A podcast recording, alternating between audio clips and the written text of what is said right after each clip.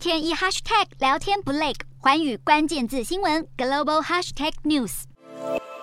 世卫秘书长谭德赛十二日表示，新冠病毒和变种正在全球各国扩大传播，病例持续激增。谭德赛警告，这将会导致全球医疗体系面临更巨大的压力。在美国，新冠 Omicron 亚型变异株 BA.4 与 BA.5 快速传播，导致疫情再次升温。总统拜登正开始评估是否为成年美国民众施打第二剂新冠疫苗加强针，也就是一般民众的第四剂疫苗。而在亚洲方面，新冠疫情也正快速蔓延。根据中国卫健委通报，中国全境在十二日通报了三百四十七起本土确诊案例，上海与北京都已出现 BA.4 与 BA.5 感染者。当局拉响防疫警报，并于十二日跟十四日在上海的黄埔与宝山两区展开两轮的全员筛检。除了中国之外，日本与南韩的疫情也卷土重来。日本十二日全国单日确诊人数已经来到了七万两千两百二十八例，南韩则新增三万七千三百六十例。但面对疫情的扩大，日本政府却表示，目前还没有到强制限制民众行动的地步。但接下来暑假期间，如果病例再激增，将会落实基本防疫对策。而南韩政府也同样警告，暑假期间民众会更频繁的接触，八月单日确诊数恐怕会飙升到二十万例，并呼吁民众出游期间做好防疫。